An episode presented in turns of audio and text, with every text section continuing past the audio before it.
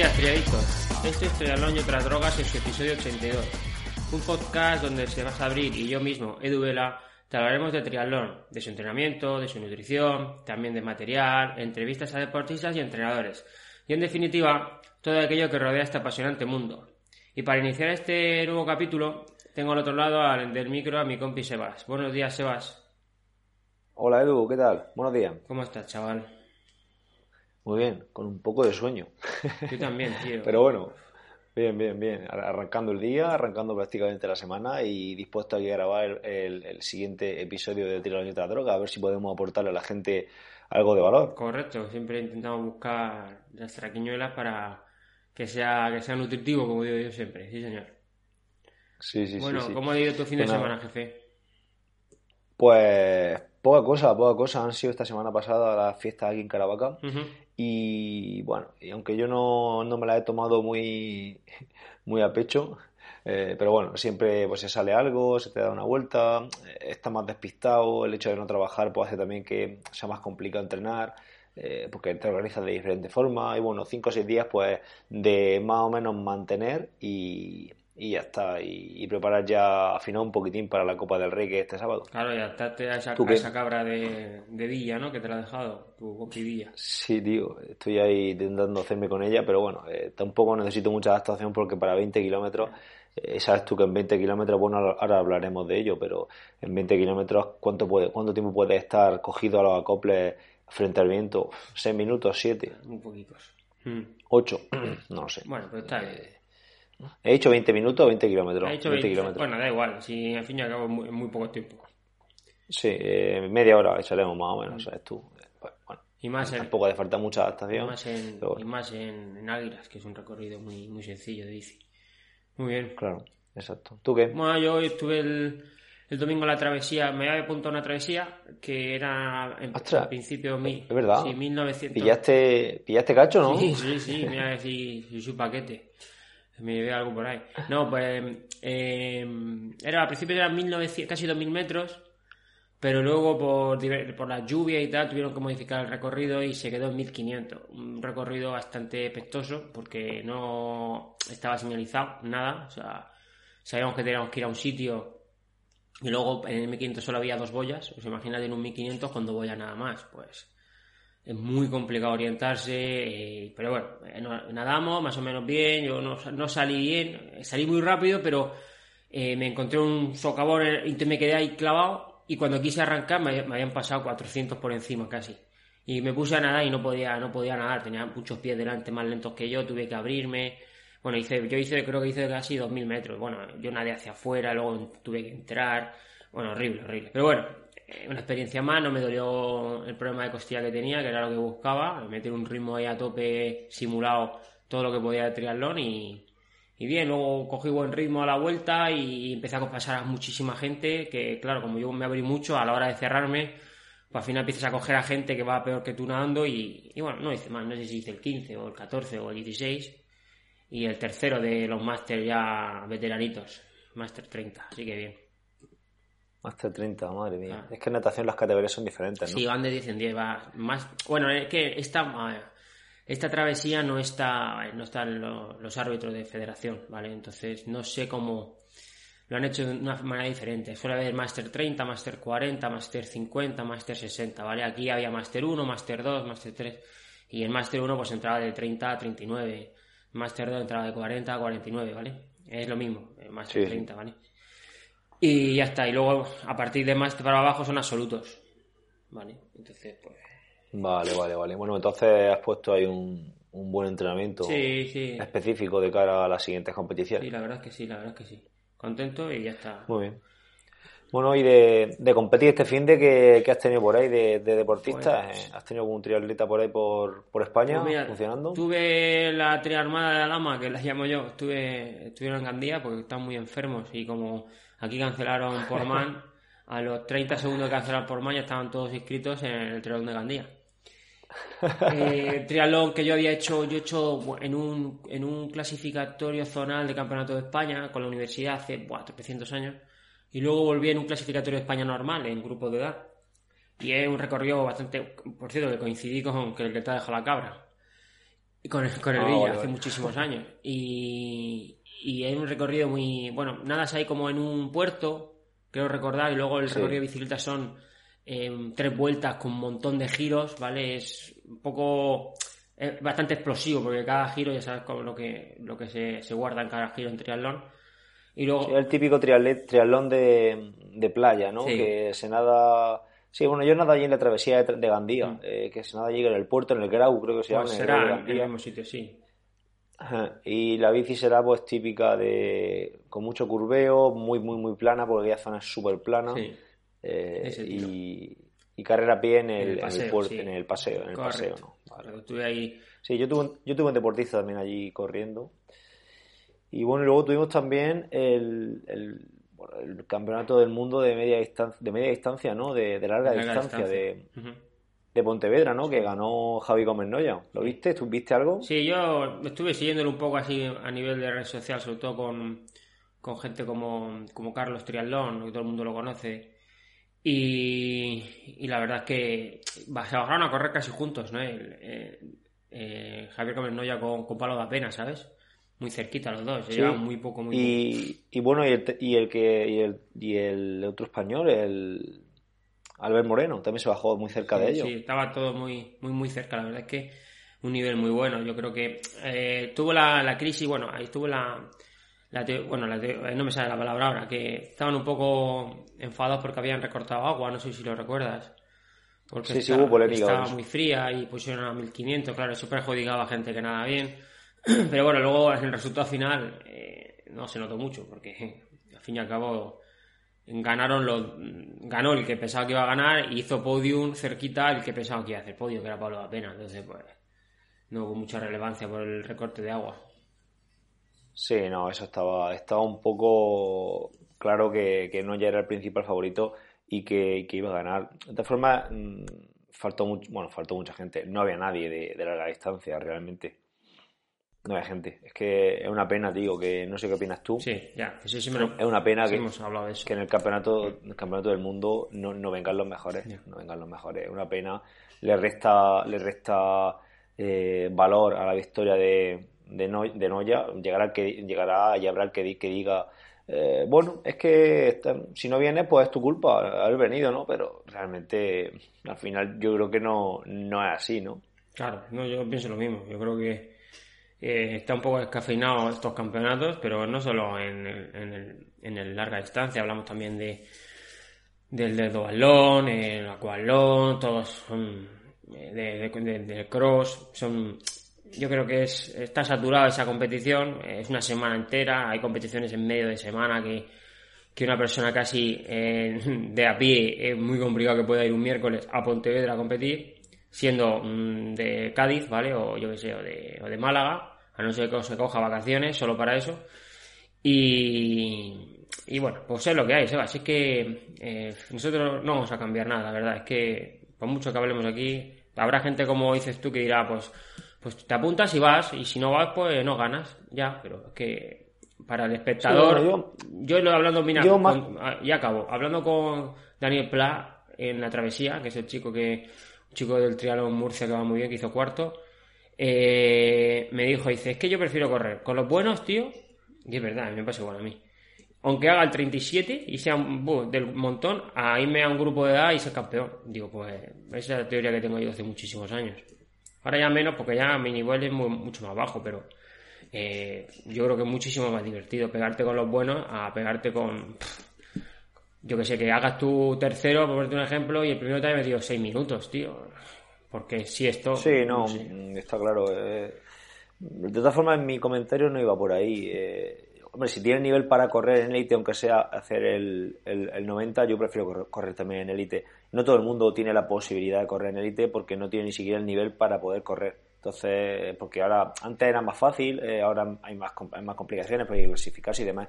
Yo hablo del hecho de que en, el en un campeonato oficial del mundo a nivel élite de larga distancia no estén los mejores, ¿vale?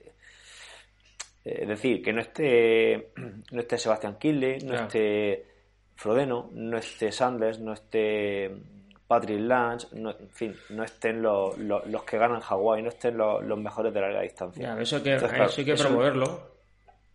¿Sabes cómo se promueve? ¿no?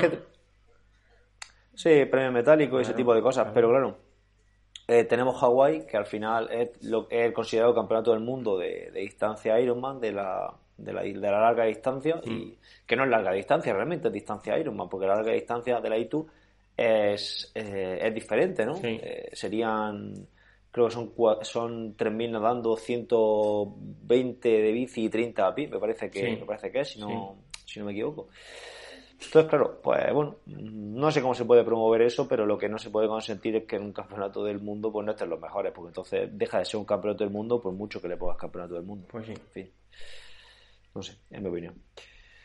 Bueno, tío, seguimos. seguimos eh, ¿Viste la Copa del Mundo de Madrid? No, no, no. He leído algo de que le pasó a Fernando Alarza y, y también que tercero hizo Mantecón y poco más. ¿Tú, tú sí lo vistes?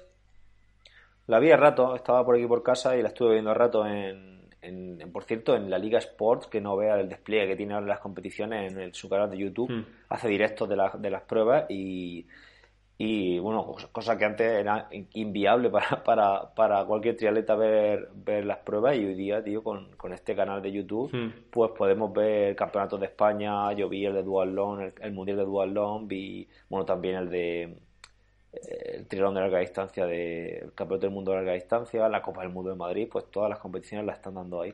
Y bueno, estuve viendo a rato, chulísima, tío. Eh, el, cambio de correr en, en, la, en el Palacio Real sí. Eh, hace que corran por el medio de Madrid. El lago de la Casa de Campo que está de nuevo otra vez se puede nadar ahí. Mm. Y bueno, todos los que hemos corrido allí, pues tiene un encanto especial ese sitio. Y luego la bici, una bici dura, tío, una bici que a ver, no, no, es, no tiene un puerto ni nada de eso, pero Madrid es un, terreno quebrado, es un terreno quebrado y al final a vueltas pues es un terreno duro. Y la verdad que, fue una prueba muy chula de ver, ¿sabes? Pues sí. Muy bonita. Muy bien. ¿Y qué le pasó a Fernando Alarza exactamente? ¿Te acuerdas? Pues rompió, yo he, leído en, su Twitter o en su Instagram que rompió el cambio y bueno, se vio que se quedó del grupo, el comentarista también lo, dijo, que, se había cortado el grupo. Mm. Y bueno, sé, la verdad que es un, hecho de que, que Alarza, porque lo, fácil hubiera sido que retirarse, ¿no? Y oye, y terminó, eh, supongo que le dirían que, terminara para hacer su entrenamiento y bueno, un poco también para que la gente lo viera entrar en meta. Y, entró muy atrás, entró muy atrás, no sé exactamente el puesto, pero entró, entró muy atrás. Bueno, bueno, lo terminó, que eso, eh, eso también dice mucho de él. Sí, sí. Bueno, y ya para terminar, pues otro triatlón, un triatlón que tuvo una chica que fue en Peñíscola, en medio distancia de Peñíscola, y bueno, destacar que estuvo Tindom allí, por ejemplo, que podía haber ido perfectamente al, al Cava de Pontevedra, si hablando de gente buena, pues Tindom no es que sea top, top, top, es top, pero no es de los mejores de media distancia o de larga distancia. Y podía haber estado bien que hubiera estado allí también, a lo mejor hubiera entrado el 10 primero y por lo menos hubiera disputado algo más, ¿no crees? Sí, hombre, Tindon eh, ha sido un ha sido bueno campeón del mundo de duatlón, creo que ha llegado a ser y bueno ha estado los últimos años ha estado bueno hace ya algunos años, pero que ha estado en, en World Series, bueno en Copa del Mundo compitiendo y este pasado año estuvo también bueno este pasado año creo que no estuvo en Hawái porque tuvo el problema que tuvo una lesión de una caída y tal. Mm. Y, pero bueno, que ha estado varias veces en Hawái, un triatleta de larga distancia de, de primer nivel mundial, pues lo que tú comentas. Aquí tenemos el claro ejemplo. Se va a Peñíscola en lugar de prepararse el mismo fin de semana en el Campeonato del Mundo de larga distancia. Pues un claro ejemplo de, de, lo que estábamos hablando antes. Pues Pero bueno, es lo que hay, es lo que hay, tío. Pues nada, no tenemos más. Claro, no se puede hacer nada. Ya te he dicho yo que no se puede hacer nada. La única manera, ya sabes cómo es traerte gente buena con alicientes económicos. esto es así. Sí, al final los profesionales buscan eso. que, de, eso y no tiene más. Claro, es muy normal. Bueno, chaval, pues vamos a empezar con el tema de hoy. Eh, como tenemos este sábado, como sabéis, la Copa del Rey de la Reina de, de Triatlón en, en Águilas, más el domingo el Campeonato de España de Relevos, tanto femenino como masculino, pues vamos a hablar un poco sobre ello. Eh, es un, esto es un, eh, un, tema que ya hablamos en, en, el episodio 33, pero bueno, vamos a hablar un poquito también sobre ello, que yo creo que viene bien para recordar cosas que, que la gente puede obviar y, bueno, pues con nuestra experiencia podemos hacer un poquito aquí de, de, repertorio de temas. Y luego el siguiente tema que tenemos dentro de, de este eh, de este tema es la estrategia en triatlón, que hablamos con Pablo Pérez Mata sobre ello, o lo comentó, y bueno, pues yo creo que puede ayudar bastante ahora que empiezan los triatlones, a cómo enfocar un triatlón, eh, dependiendo del recorrido, de tu nivel, eh, etcétera, ¿vale? Venga, perfecto. Pues vamos a ir repasando cosillas de, la, de lo que has comentado, de, las competiciones de este fin de semana hmm. y apuntillando, apuntillando detalles que seguro que, que algo aprendemos.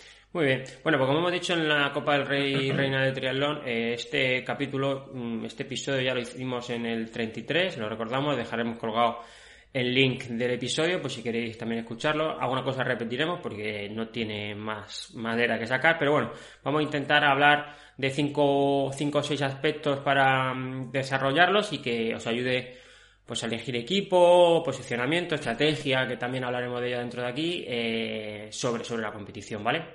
Y, lo primero, bueno, pues el posicionamiento en el agua. Siempre hablamos de, de cómo colocarnos el grupo de 6 o de 4 o de 5 en una Copa del Rey y Reina de Triatlón y, yo siempre, siempre digo lo mismo. Yo creo que, es importante, como hemos puesto aquí, proteger, a los más lentos, que son los que al final van a sufrir mucho nadando.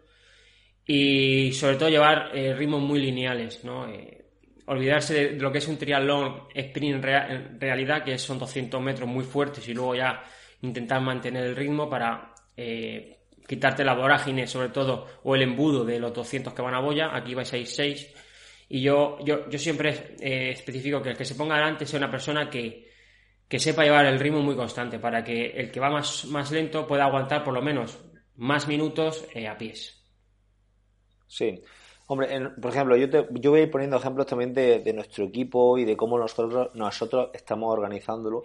Y así, pues yo creo que es lo más, lo más interesante verlo en una situación real. Nosotros vamos a ser eh, cinco eh, no, mentira, vamos a ser seis. Anda, estoy apañado. Empezamos bien. Somos seis. Hmm. Pero tenemos un nivel en el agua muy, muy dispar.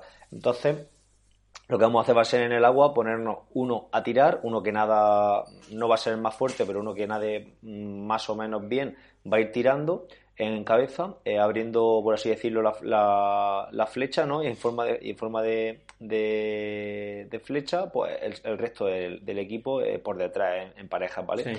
Entonces, eh, así evitamos pues que vayan dos tirando, que a lo mejor podemos desviar un poquitín más, va uno tirando, que va a ir orientándose, los dos siguientes en cuanto a en cuanto a nivel detrás, detrás los dos más flojos y el último que va a ir cerrando va a ser el, más fuerte de todos nadando, ¿vale?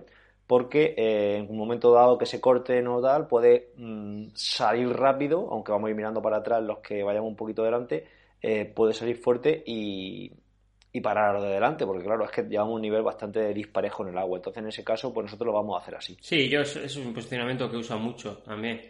Eh, principalmente por lo que dices tú, si notas que, que, uno de los que va flojo se descuelga, el último que va atrás puede acelerar porque todavía tiene nivel de agua importante para coger por los pies y tocar o, ponerse al lado del que va nadando y frenar el ritmo para que para que pueda enganchar, ¿no? Al fin y al cabo, es importante salir todos juntos porque la, normativa es que si pasas por, por la por el corte a más, de 30 segundos se eliminan a los compañeros, que sé que mucha gente a lo mejor no lo sabe. Claro. ¿Vale? Eso así. Entonces no tiene sentido tampoco irse para, irse para adelante y, esperar en la orilla que lleguen. No, hay que ir tirando de, y más en el agua, que la resistencia hidrodinámica es muy importante y el hecho de ir a pie hace que, se vaya, pues pueda ir 3, 4, 5 segundos más rápido que a la misma, con el mismo nivel de esfuerzo que, que, que si va que si vas solo, ¿no? Sí, es importante que el primero que ponga delante también se oriente bien, aunque es, aunque es muy fácil porque eh, no hay tanto, como he dicho ahí, no hay tanta gente saliendo hacia la boya, pero sí eh, tiene que saber de que tiene que ir a, qué boya tiene que ir, qué referencia tiene que buscar, etcétera, para que no, no se tuerza y al fin y al cabo en lugar de hacer 750 hagas 890, ¿vale? No, y, claro, y que según las, condiciones del mar puede estar el mar, más picado o menos picado. Al final, el hecho de estar eh, orientándote, al final es un, agente estresor más, es, de caster, de tanto mirar hacia adelante y el que vaya tirando tiene que pues, ir en cierto modo, tener experiencia y en cierto modo también ir un poco mm, sobrado, porque si no, al final. Eh, y, que el de, que el de detrás, que va más, más, más, limitado, pues que se dedique únicamente a, mirar, a, mirar pie, a tocar pie de delante y ya está. Muy bien. Bueno, encima, Venga, pues, encima de la bici, eh, hemos hecho aquí una pregunta. ¿Qué, qué haría la gente? Tira, ¿Todos tiran? Eh, ¿Tiran solo uno o dos para no desgastar a los cuatro que a lo mejor pueden correr? Hay diferentes estrategias. ¿Tú, tú cómo lo tienes en tu, club, eh, en tu equipo?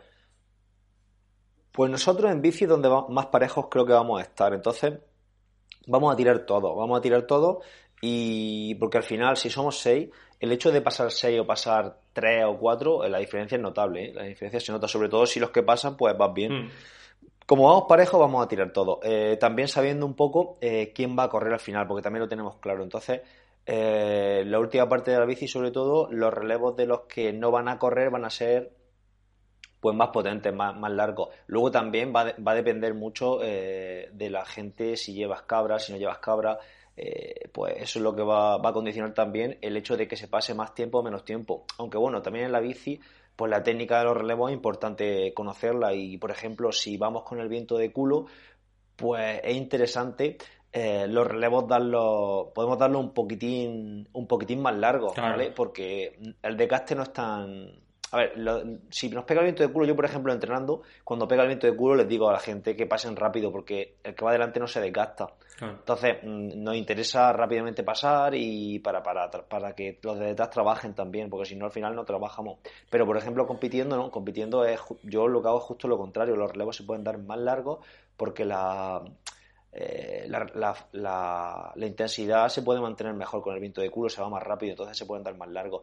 Si pega el viento en contra, pues al revés, darlos más cortitos. ¿Para qué? Para que el que vaya tirando pues no se desgaste tanto. igualmente tener en cuenta el viento lateral para hacer el abanico, no meter cuneta a los propios Compañeros. compañeros, del equipo, Mm. que se, que se ve por ahí cada, cada cosa. eh, cuando pega el viento de lado, eh, eh, la gente no, no sabe no sabe colocarse y van metiendo el man cunetando a tus propios compañeros. Pues todas esas cosas hay que tenerlas en cuenta. Y bueno, y en cuanto a lo que el hecho de tirar o no tirar, pues ya, ya te he comentado. eh, nosotros como vamos parejos vamos a tirar todo. Si llevamos, si lleváis un equipo muy disparejo, pues los, los más flojos no tiene sentido que tiren. No. La verdad, pienso yo, sobre, sobre todo si van a correr. Claro, claro. Es que al fin y al cabo tienes que tener la, la mentalidad de que si esa gente luego va a correr, no le puedes desgastar en exceso en la bici porque luego lo va a pagar corriendo. Y luego hablando de las cabras, eh, yo si los seis componentes tienen cabra y pueden y van bien acoplados y tiran, los seis componentes con cabra, porque yo creo que eh, un relevo un relevo bien dado a cabra eh, es muchísimo más eficaz que con bicicleta convencional, en mi opinión. Sí. Si Sí, luego, no, y sobre todo, si luego Teniendo en cuenta el circuito. No, digo, teniendo en cuenta el circuito, si Claro, cabra, ¿no? es Eh, que estamos hablando de la gente no entiende, o sea, no lo conoce. eh, el, el circuito de, de Águilas es muy sencillo, son, creo que son tres vueltas, creo recordar, y tiene un poco de pendiente, bajada, llegada rotonda, un poco de pendiente y bajada. Entonces, ese tramo, sobre todo de bajada en cabra, puede ser muy beneficioso si, si el nivel de tu equipo puede soportar un relevo a cabra, porque al fin y al cabo que cuánto le puedes meter, 5 kilómetros por hora más en cabra, eh, es un relevo bien dado y, y bien fuerte, pues es que son muchos kilómetros por hora, si siempre y cuando el grupo no lo descuelgues, que eso también hay que tener en cuenta. Claro, ahí es lo que hemos, lo que hemos puesto aquí en la escaleta. Mm. Si vamos, lleváis un equipo que tres llevan cabra y encima de todos esos tres eh, son muchísimo más fuertes que los otros tres, pues es que tampoco tiene mucho sentido que lleven cabra si no, si no queréis, eh, es que ya depende. Eh, si son ya muy fuertes, si- si con todo, yendo todos con bici convencional, pues no hace falta ni siquiera que, que echéis la, la cabra y luego la bici convencional si vaya a correr de siguiente relevo. Claro, es ma- Al final, pues, Mm. bici convencional y fuera, y no y, y os quitéis de historia. Otra cosa es, pues, ya el hecho de, de buscar rendimiento, ¿vale? O que no haya tanta diferencia entre todos los componentes. Claro, yo por ejemplo no me voy a llevar la cabra, porque al día siguiente también corro yo un triatlón y, y es follón de cambiar ruedas y demás. Entonces yo me llevo la de convencional y ya está, sin ningún problema. ¿Vale? Claro. Muy bien. eh, bueno, en la, en la carrera pie, hablando de carrera pie, ¿cómo lo haremos? Tirando uno, eh, un ritmo mucho más constante. Ya es que eso también depende de- de- del equipo, es muy parecido al sector de, de la bicicleta. Yo siempre entiendo que es, eh, lo pondré igual, un, uno delante que lleve un ritmo muy lineal, eh, los más flojitos son los que notamos que pueden descolgarse justo detrás. Y en lo más fuerte, si sois cuatro, o el más fuerte, si sois. O sea, el más fuerte si sois cuatro, o los más fuertes si sois cinco o seis, atrás del todo para ayudar a los compañeros si se descuelgan. igual que en la, que en la natación, poder acelerar, gritar y que no, y que no vayan asfixiados, ¿vale? Sí, yo estoy de acuerdo contigo. Eh, luego, en cuanto a, la carrera a pie, pues también yo mm, plantearía a, priori, ¿no? De forma previa antes de competir, pues quién va a correr a pie para...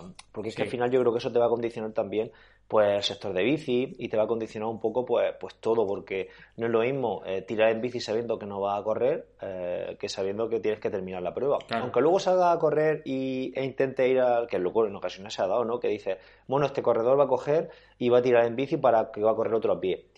Y entonces se viene arriba en la bici, se ha encontrado muy bien y se pone a correr a pie y, entonces tiene que terminar a pie, ¿vale? Que tampoco, que eso nunca se sabe, pero bueno, en principio sí que saben todos los equipos quiénes van a ser sus cuatro componentes que van a correr a pie. Entonces, pues, pues son los que tienen que, tirar fuerte luego a pie.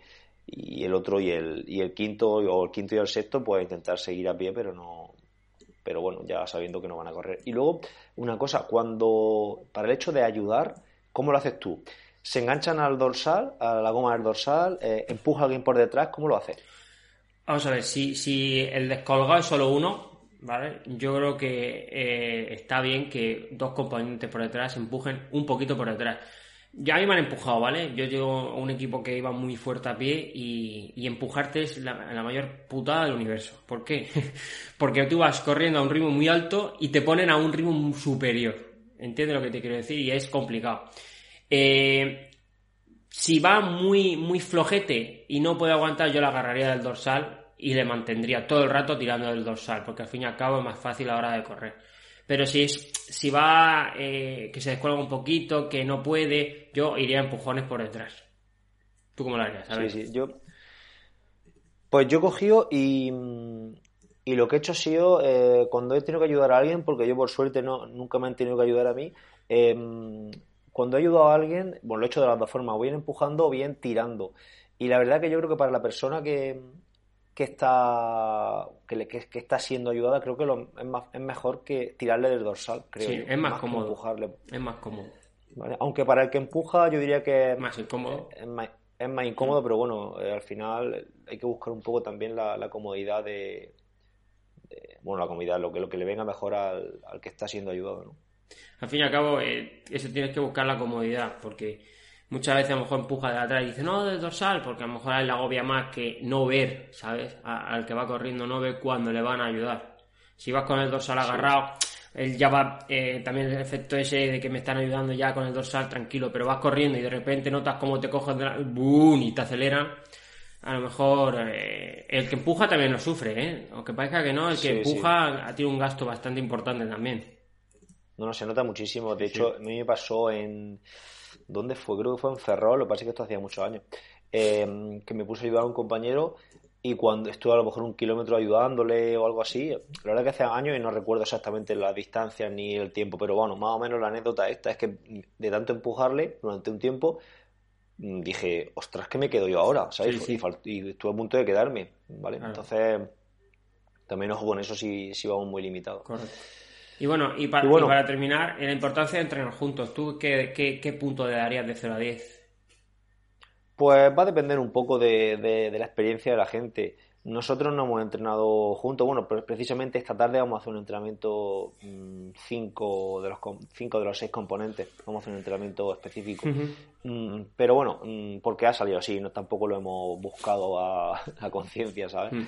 Eh, más o menos hemos entrenado bastantes veces de forma aleatoria juntos, hemos hecho series, no todos los componentes como tal, pero sí algunos y bueno, tenemos experiencia en esto y tampoco y tampoco vamos a ganar, hay que ser, hay que ser realistas, eh, tampoco vamos a, a, ganar, si fuéramos a ganar y demás, pues a lo mejor dices, bueno, pues eh, sería interesante y sobre todo pues si no, si no tenéis mucha experiencia en el tema de, relevo y demás, pues interesante entrenar juntos. Pero bueno, yo de 0 a 10 le pondría un 9, un 8 si no tenéis experiencia y un, y un 3 o un 2 si, si ya habéis corrido bastantes pruebas.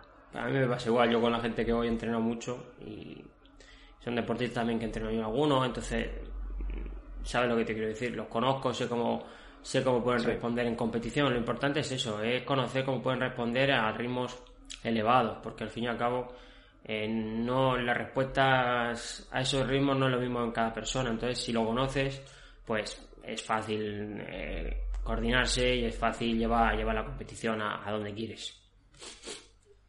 Muy bien. Bueno, y, pues nada, a ver qué sale. A ver si sale, sí, a ver cómo sale. Te veré allí, nos echamos una fotico. A mí es una, una, de las pruebas que más me gusta de todo el año. ¿eh? Sí, no. La, Copa del Rey me encanta. Claro, lo que es siempre por equipo es muy gratificante. Y luego el domingo está el relevo, ¿vale? Yo no, no lo hago, pero me imagino que tú sí, ¿no?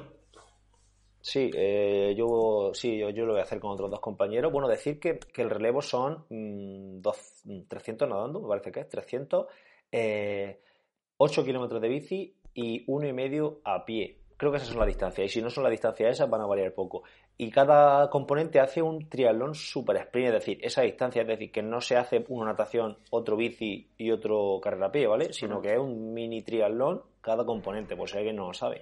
Que si no, no sería un triatlón por levos, como dice el bueno de Antonio Lee. correcto, correcto, eso es, eso es. Es importante destacarlo para que no. Que la gente lo sepa, ¿no? Que no es un relevo de un triatlón sprint. Y bueno, eh, ¿quién saldría primero en tu, en tu pensamiento? ¿El más fuerte? ¿El más constante? Bueno, si tiene nivel muy parejo, te da igual, pero hablando de equipos como, como donde nos movemos nosotros, que siempre habrá uno que es un nivel más superior a los demás, ¿qué, qué, qué pensamiento tienes tú?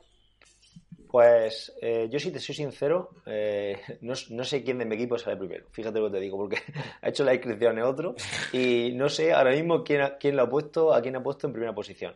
Yo eh, estuve haciendo el equipo de los cadetes, que también corren el relevo, y bueno, y sí que vamos, llevamos tres cadetes que, bueno, tienen posibilidades de hacer una buena prueba y estar ahí, pues no sé si de muy delante, pero bueno, sí que van a poder estar en, unos puestos de privilegio, creo yo. Eh, y yo lo que, lo que hice en ese caso fue poner en última posición al que al mejor de todo, al mejor de todo, eh, bueno, pero porque tenía otro también que era muy parecido a él. Entonces, el, último, el, y sobre todo el que más rematara a pie, lo puse el último. En un momento dado, si en una situación de sprint o tal, pues prefiero que el que más corre esté al final. Y luego el primero eh, puse al segundo mejor, por así decirlo, al, al que mm, creo que nos puede dejar metido en carrera. Y en medio al, que iría más flojo eh, al que iría más flojo en, la competición.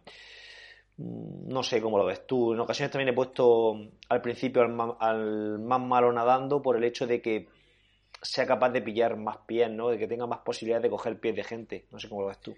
A ver yo eh, es que depende también del nivel de, equipo que tengas, ¿no? Eh, comparado con mi nivel de mi, equipo, yo, eh, yo saldría primero el más fuerte. Principalmente porque si los, otros niveles son muy, muy bajos, o, estamos hablando de que el primer equipo siempre sale en élite, ¿vale? Y la élite, eh, si hay equipos buenos, los primeros van a volar en 300 metros, vamos, vuelan. O sea, cuando te quieren quieres sacar la cabeza, ya estás. O sea, cuando quieres llegar tu boya, los primeros están saliendo del agua. Entonces, si metes a una persona con un nivel muy, muy nivel bajo, nivel medio bajo, eh, no va a disputar casi nada la carrera, va a salir con la del grupo de todos los integrantes, y entonces al final, si tú pones al, mejor, digamos, entre comillas, el último va a disfrutar muy poco, muy poco porque va a hacer la carrera totalmente solo. Eh, cada vez que estoy en un equipo, yo al ser el, digamos el más, el más competitivo del grupo, salía siempre yo primero, principalmente para meterlos, dejarlos en carrera me metí al 30 Y, vas en carrera todavía. Luego, pues claro, vas un poco más para atrás porque el nivel va eh, siendo peor. Entonces, claro, es normal. Al final acabas haciendo el 47 de, España. Pero eh, por lo menos lo metes en carrera. Si lo cambias, claro, si salta el último ya el 50, es que si son 55 equipos, estás corriendo 5 por la, quinto por la cola. Entonces, tienes que... que te van pasando gente en vicio, gente nadando y eres capaz de, pillar a gente que va más competitiva que tú y, al final te va a llevar un poco más fuerte, claro, claro, eso es interesante. Y nada, depende, eso depende mucho. ¿Sabes? Sí, sí. Pues no sé, estas pruebas al final son un poco lotería, porque también va a depender de lo que hagan los otros equipos. Y bueno, yo, tampoco le da mucha vuelta a todo esto, porque eh, ¿sabes quién le da mucha vuelta a todo esto? Pues Pablo, Pablo Pérez Matas, sí que, ya lo tuvimos aquí, sí que eh, miran mucho todo esto, porque al final llevan equipos eh, pues más competitivos. Y yo he visto incluso a, a gente del del, del Fast Triathlon eh, con crono en diferentes puntos del circuito para pero claro estaban jugándose en la Copa del Rey por ejemplo estaban jugándose eh, el ganar vale claro eso cambia cambia al final nos movemos en otra liga vamos allí a hacerlo a terminarlo a pasar un fin de semana de triatlón interesante y poco más. Y, supongo que la mayoría de la gente que nos escuche también. Claro muy bien. Eh, bueno, pues vamos a hablar de la estrategia, ¿vale? Va un poquito chita también por encima. recordad que que con Pablo ya, ya nos dio unas, unas nociones importantes de, que, de cómo la importancia que él le da a, tener una estrategia en competición, en el episodio 61 y 62 creo que fue, o en el 62. Y, y bueno, pues vamos a hablar un poquito más eh, de, sobre la estrategia y, a ver si puede, si os puede ayudar, ¿vale? Venga, perfecto. Bueno, eh, importante que la estrategia tiene que estar acorde a, tu nivel deportivo, no, no puede ser muy eh, suplicaz y decir, bueno, yo quiero ir por encima de mis posibilidades porque al fin y al cabo te vas, te vas a equivocar. Entonces, hay que, tener, hay que tener en cuenta tu nivel y a partir de ese nivel decir, bueno, ¿qué estrategia puedo, puedo llevar para poder eh, intentar rendir a mi máximo nivel, no? No, está claro. Eh, lo primero que hay que ser en esta vida es realista. Realista, pero no conformista. Es que, eh, a ver, yo pienso que hay que saber dónde estás, pero saber también que poco a poco puedes ir mejorando y que puedes, y que puedes aspirar a algo más de lo que realmente a lo mejor tú crees. Entonces, hay que ser realista, pero no conformista. Correcto, correcto. Y bueno, pues para, para, empezar así, vamos a hablar primero del posicionamiento de agua, cómo hacer más o menos estrategia de transiciones en el ciclismo y la carrera a pie. Vamos a desglosarlo como, como viene siendo un triatlón, ¿ok? Venga, perfecto. Pues empiezo yo, sí, tú. Tírale tú si quieres. Bueno, pues en cuanto, en cuanto al agua, pues debemos de buscar eh, un posicionamiento también en función de lo que hemos comentado anteriormente, de, nuestro nivel. Si, no, si somos gente buena, pues a lo mejor nos interesa meternos en la pelea y meternos en, a pie buscando pie. Pero es que también puede ser que, no, no, queramos eso, que queramos justo lo contrario, es decir, no darnos palos. Estamos llegando a nuestro primer triatlón y no queremos darnos palos. Pues entonces en ese caso lo mejor es que nos abramos a un lado o nos quedemos en la parte final y, y, no, y no pillar, y no pillar esa, esa batalla. Siempre decimos que hay que salir rápido para no coger pal, para no entrar en, batallas, pero al final todo el mundo sale rápido, con lo cual al final se entra en batalla sí o sí. Para no entrar en batalla, pues levantas pie, levantas el pie, te quedas atrás o te abres a un lado. Yo en muchas ocasiones, eh, queriendo salir fuerte, pero no entrando en batalla, lo que he hecho ha sido irme lateral totalmente y, y en ocasiones me ha ido bastante, bastante bien. ¿eh? He salido eh, con gente que ha ido todo el rato dándose palos y yo, por un lado, mucho más tranquilo. Pero claro, esto ya depende de cada, de cada uno, va a depender de la carrera en sí, porque en ocasiones, si la gente que hay es un poquito mejor que tú, sí que te interesa meterte en medio de, del fregado y pillar pies como sea. Claro, es que, como le llamo yo, ser agresivo, ¿no? Al fin y al cabo, puedes buscar ser agresivo y decir, bueno, pues me da igual entrar a olla y inflarme a tortas, o ser como dices tú, más reservón, a lo mejor hacer un poco más de metros y ese gasto que también al fin y al cabo vas a tener cuando te das golpes, porque tienes un gasto energético importante, pues no lo tienes cuando estás nadando. Te abres un poquito más, un poco más de metros, nada más cómodo. Y, notas, y notas el agua, porque cuando te está dando golpes no notas que estás nadando, estás nadando a base de golpes. Entonces, pues claro, es una estrategia también muy interesante. Yo también una que uso bastante cuando no me noto yo muy bien es hacerlo muy progresivo. Abrirte hacia un lado, salir a un ritmo constante, llegar a boya y conforme voy notándome mejor, apretar, apretar, apretar y luego me suelen salir muy bien los triatlones cuando hago eso. No lo suelo hacer mucho porque al final se me olvida y digo ¡ah! y salgo a, saco, pero eh, eh, cuando salgo a la transición voy muchísimo más fresco y voy muchísimo más rápido. Lo he hecho un par de veces Y, y, noto cuando salgo que no, que no he gastado esos primeros 200 metros las balas esas que tiene de, del inicio y, voy, la verdad es que voy muy bien. Es posible que lo haga en el próximo triatlón. Yo estoy haciendo eso ya pues como 3-4 años, justo eso. Hmm. No, no entro en batalla, no me, no me machaco, simplemente me intento salir a un lado.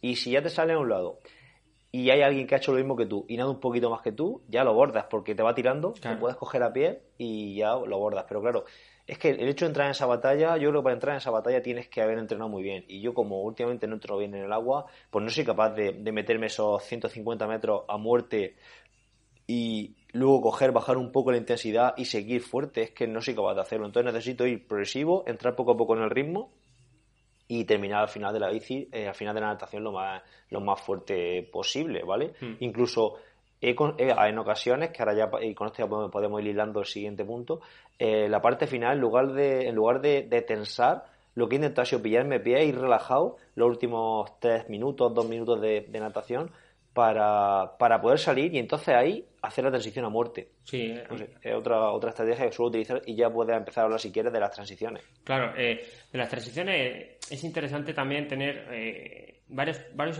puntos importantes. Una vez las has trabajado, ¿vale? Eso es una estrategia importantísima. Si no la has trabajado, si no sabes cómo colocarte el casco, si no sabes, buh, lo vas a liar bastante. Y luego, mucha gente no lo hace, pero eh, saber dónde tienes la bicicleta es, o por dónde tienes que entrar, por dónde tienes que salir, son cosas que a lo mejor estás ahí hablando con la gente y no, lo preguntas y cuando estás en, eh, en competición no lo sabes. Entonces, eh, una de las cosas que, que yo siempre digo a los que a la gente que entreno, digo, cuando llegues allí, aunque lo hayas hecho varias veces ya, oye, ¿por dónde entramos en la, bici? Digo, de la natación, ¿por dónde salimos en la bici? ¿Por dónde?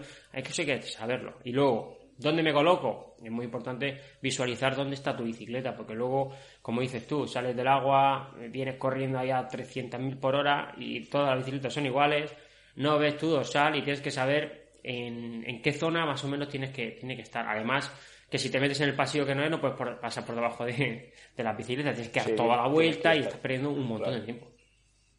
Sí, no, eh, lo- yo lo que hago también en los últimos metros de agua o últimos metros de carrera a pie, si es dualón, Mm. voy pensando en dónde tengo la bici. Evidentemente, previamente he hecho todo lo, todo lo que tú has dicho, de mirar dónde está y tal, pero eso lo voy refrescando un poco en los últimos metros, en los últimos minutos de correr a pie y, o de natación para saber dónde está la, la bici. Y luego la transición, a mí me gusta, hablando de triatlón, en cuanto me pongo en posición vertical, eh, salir, bueno, también depende de cómo sea de larga la, la transición. Por ejemplo, por Man que se ha suspendido este año, pues Sí. eh, no puedes salir a saco porque tiene mm, a lo mejor tres minutos de transición. Claro. Pero mm, en una transición más corta, salir sprintando porque es que si sales fuerte puedes ganar muchísimo tiempo. Es que puedes ganar eh, bastantes segundos que de otra forma, si tienes que ganar nadando y no, y no tienes esa capacidad, no lo vas a conseguir nunca. Y yo, yo, yo grupos de, de bici de gente que ha nadado 30 segundos más rápido que yo, que seguramente habrán entrenado eh, el doble que yo nadando para hacer esos 30 segundos y luego la transición lo han perdido. Claro. Sí, sí, eso, eso es esencial, porque, porque van relajados, ¿sabes? Empiezan, el, tienen, mucha gente tiende a, pensar que salgo, salgo del agua, cojo aire, con tranquilidad, empiezo a correr, y, y la realidad es que todo tiene que ser un, un uno, es decir, un trialón todo seguido, no hay descanso. Si piensas que, que coger aire, recupero y ahora acelero, estás perdiendo a lo mejor 10-15 segundos que le has metido a alguien que ha nadado más lento que tú. Entonces, mm, eh, ¿para qué nada te mucha- Dime. Muchas ocasiones pasa también que si sale un grupito delante tuyo, la gente se mira, ah, pues aquí vamos los que vamos, Ah. vamos los que vamos a estar en el grupo en bici. Ya no hacen la transición con la misma intensidad. Mientras que si tú sales un poco detrás, sabes que ese es el grupo que tienes que coger Claro. y va a muerte. Claro, es que Entonces eso cambia, también suele la pasar. mentalidad, es verdad. Sí, es verdad, sí, es verdad. Muy bien. Vale, ¿y la bici qué? Bueno. ¿La bici qué, qué se, hace, qué se hace en bici? El- la bici está el, el deportista conservador ahí que no ha dado ni un relevo ni aunque, ni aunque le den 100 euros cada vez que da un relevo.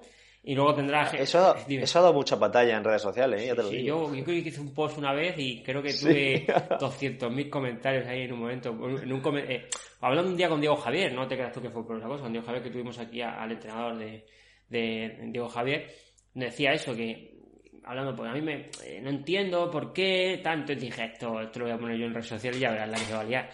Y, y, y la verdad es que yo, bueno, yo entiendo todas las todas las posturas. eh. Entiendo a gente que sea más conservadora y me da exactamente igual. Entiendo el que te sprinta los últimos mm, 30 metros cuando he ido todo el rato detrás tuyo corriendo. Lo respeto. Pero yo no soy así. Yo cuando estoy mal intento pasar, cuando estoy bien intento pasar y, y cuando no voy bien pasa tú que descanso. O sea, es que no tengo ningún problema. Y corriendo pues igual.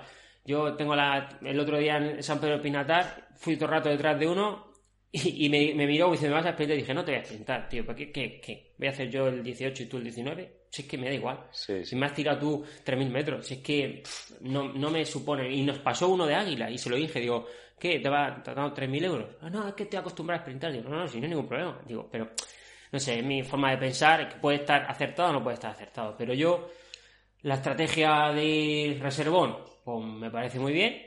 Y la estrategia de pasar relevo, pues me parece también muy bien porque así ayudará al equipo.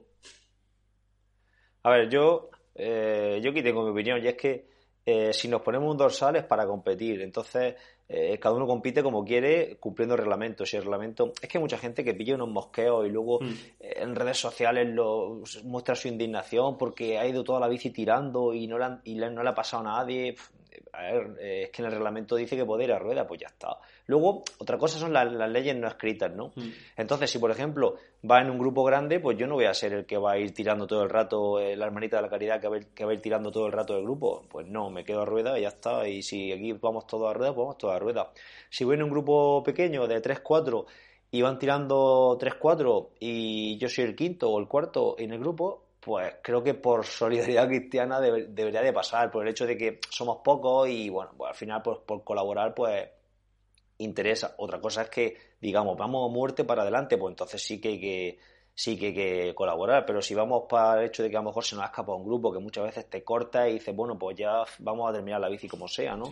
Pues hay que pasar. Yo, yo paso por, el hecho de, de, pues entre todos remamos un poquito si voy en una buena posición o creo que voy con gente que corre más que yo o creo que debo de reservar para... No paso, no paso y que me digan lo que quieran. Si lo que quiero ganar o cómo voy a pasar o si lo que mi estrategia es correr más rápido y no ese. Si voy en una prueba de natación, de triatlón que creo que tengo que coger el grupo adelante y, y, creo que corro más que el resto, pues tiro y me da igual quién venga detrás. En definitiva, pues un poco eh, la estrategia que cada uno lleve pues que la, adapte, que la adapte, pero siempre con un poco de cabeza y sin, y sin echarle en cara a los, a los rivales nada, porque creo que mientras estén haciendo eh, cosas que son reglamentarias, pues oye, ya está. Esto es triatlón, esto es ciclismo y, es lo que Yo, yo, pienso, yo pienso así realmente. Luego lo que tú has comentado, eh, voy todo el rato a rueda y en la transición me pongo delante. Pues también está permitido. Es una regla no escrita de un poco de, mm, por lo menos, cederle el paso al que está tirando. Yo eso intento intento respetarlo cuando somos pocos. En un grupo que somos 50, ahí no hay respeto a ninguno, porque al final nadie va, va a dejar que el que ha tirado se baje el primero. Si vamos 4 o 5 y 3 se han pegado toda la bici tirando, yo sí que los dejo que bajen, que pasen delante. ¿Vale? Cosas así sí que suelo hacer, pero por lo demás, mm, por lo demás no. Bueno, y otra cosa importante que mucha gente no lo hace es conocer el recorrido. Eh, bueno, cuando son recorridos cerrados y fáciles, a lo mejor no es, no es muy necesario, pero si hay un recorrido, por ejemplo, Gandía, que tiene mucho giro, mucho... Es importante conocerlo, principalmente por, la estrategia de poder beber agua, porque muchas veces no me ha dado tiempo de beber agua porque no sé qué, es que me ha pillado, cuando he querido beber agua se me ha caído el termo, que eso le ha pasado a muchísima gente, porque había un resalto, o porque han arrancado y no y he empezado. Entonces, eh, conoces el recorrido, sabes perfectamente dónde puede tensar la cosa, ya sabes que los primeros 8 minutos de bicicleta no vas a beber, no vas a tomar nada, porque es cuando está todo el mundo intentando coger o formando grupos. Y luego, pues, por ejemplo, hace viento, ¿vale? Por ponerte un ejemplo, Sebas. Con el aire en contra, eh, a lo mejor haciéndote cuneta, no es el momento de beber agua. ¿Me comprendes? Pero al revés, eh, no está llevando el aire a favor, vamos todo muy bien, te metes a rueda, vas muy cómodo, dejas de dar pedales, pues a lo mejor es el momento de beber agua. Todas esas cosas son que mucha gente no lo, no lo lleva a cabo es, muy, es esencial, porque luego, luego lo puedes pagar también corriendo si no has bebido agua, si hace mucho calor, estás deshidratado en la bicicleta. Entonces, en recorridos con subidas o con, con, puertos hay que beber agua, no hay que beber agua subiendo, porque a lo mejor no es lo más recomendable. A lo mejor hay que beber agua cuando bajas o cuando coronas, ¿sabes? Cosas que, que, que luego en, en, en, el propio triatlón te puede llegar a pasar y si no tienes esa estrategia, como te ha pasado en la natación o como te ha pasado en la transición, si no lo llevas eh, pensado, luego lo, puedes pagar. Son cosas que son, eh, yo siempre digo, los detalles muchas veces te hacen irte tres puestos por detrás o cinco puestos por delante, porque niveles muy parejos, que suele haber en grupos medios, eh, eso, eso cuenta bastante. Sí, por ponerte un, detalle de lo que has comentado, imaginaros, llegué a Fuente Álamo, muchos lo habréis hecho, si no todos los que nos estén escuchando, corona y justo al coronar hay una bajada muy pronunciada con un par de curvas técnicas. Pues en ese momento a lo mejor no es, no el momento idóneo para. De hecho, creo que pone un viento arriba. Yo nunca, nunca bebería agua justo al coronar en Fuente Álamo porque nada más coronar la gente se lanza para abajo, entonces me esperaría bajar abajo. ¿Por qué? Porque tiene una bajada. El hecho de conocer el recorrido, pues te va a hacer que. Mm, pues que. Que, eso lo sepas y que lo hagas bien. Eh, me pasó eh, con un deportista precisamente tuyo, con. Bueno, creo que lo entras tú con de Alama, ay, ahora no me sale. ¿Con Sergio? bueno, Sergio, Sergio Pardo, que una, una, un año, hace tres años, dos o tres años, en Puente Álamo precisamente, justo al coronar me corté de él, no me pasó él, perdón, me pasó que venía por detrás, me pasó, no pude cogerlo porque iba fundido, me habían fundido ya antes y arriba de, de Fuente Álamo, del alto de, de la cuesta, creo que se llama. Sí. Me sacaría Sergio, pues a lo mejor 5 segundos. Pues distancia suficiente para que él se lanzara hacia abajo, cogiera el grupo adelante, yo no lo cogiera y llegara a Fuente Álamo, pues a lo mejor con un par de minutos por, por encima mío. Claro, Simplemente por eso. Claro. 5 segundos en el alto del puerto, una bajada ya y todo lo más llano, que hubiera sido muy sencillo ir a rueda, pero claro, se tiró a tumba abierta, yo no pude seguirlo, en tres curvas me, me- me soltó y ya no pude, ya fue pues dos minutos a lo mejor en, en boxe. Entonces son detalles que te condicionan toda la prueba. Claro que sí. Pues por eso siempre es importante tener ese, ese concepto echado. Es decir, cuando llegue, eh, poniendo el ejemplo, siguiendo el ejemplo Álamo, cuando llegue al alto del puerto, meter plato y tirarme hacia abajo. ¿Vale? Tirarme, ¡boom! Y intentar enganchar al que pasa o, o el que viene, que a lo mejor se ha tirado tres segundos más tarde que tú, pero que va más fuerte. Al final, en las primeras, segundas curvas se te va un poquito y luego cuando endereza hacia abajo aceleras y lo coges, ¿vale? Y en ese tramo, que ya se empieza a estabilizar, a lo mejor sí puedes beber agua o tomarte un gel si te tomas geles o cualquier cosa. Pero tener siempre estipulado eh, o conocer, sobre todo, el recorrido, yo creo que es esencial muchas veces en, como dices tú, dos minutos, que son dos minutos en un corto, eh, no hay nada que hacer muchas Claro. veces, ¿sabes? Claro, claro. Muy bien, chaval. Bueno, y carrera Bueno, pues vamos a rematar con la carrera P, ¿no? ¿Qué eres? ¿Tú, tú que eres Broly y sales ahí a saco y cuando explote No. o eres ya viejete perro y dices, bueno, voy... Deja- Yo a mí me pasa muchas veces que salen todos a saco y digo, bueno, bueno, bueno, ahora. Y entonces empiezo a acelerar, pum, pum, pum, pum, y los empiezo a coger a todos. Este, ese es mi, Yo- mi objetivo ahora. Yo intento no, no acelerar siquiera. Eh, Si has entrenado, sabes a qué ritmo va a correr. Si yo salgo a correr y digo, bueno, es que voy a correr este triatlón a 3.30, pues intento salir a 3.30. Luego, a lo mejor los últimos kilómetros, los últimos dos kilómetros, puedes tensar un poquitín, pero que si ha ido bien, realmente no vas a poder tensar porque simplemente por el hecho de haber llevado el ritmo adecuado, ya la intensidad, la, la sensación de esfuerzo va a ser muy alta, pero va a ir a esos 3.30 igual que antes. Claro. ¿Sabes lo que te digo?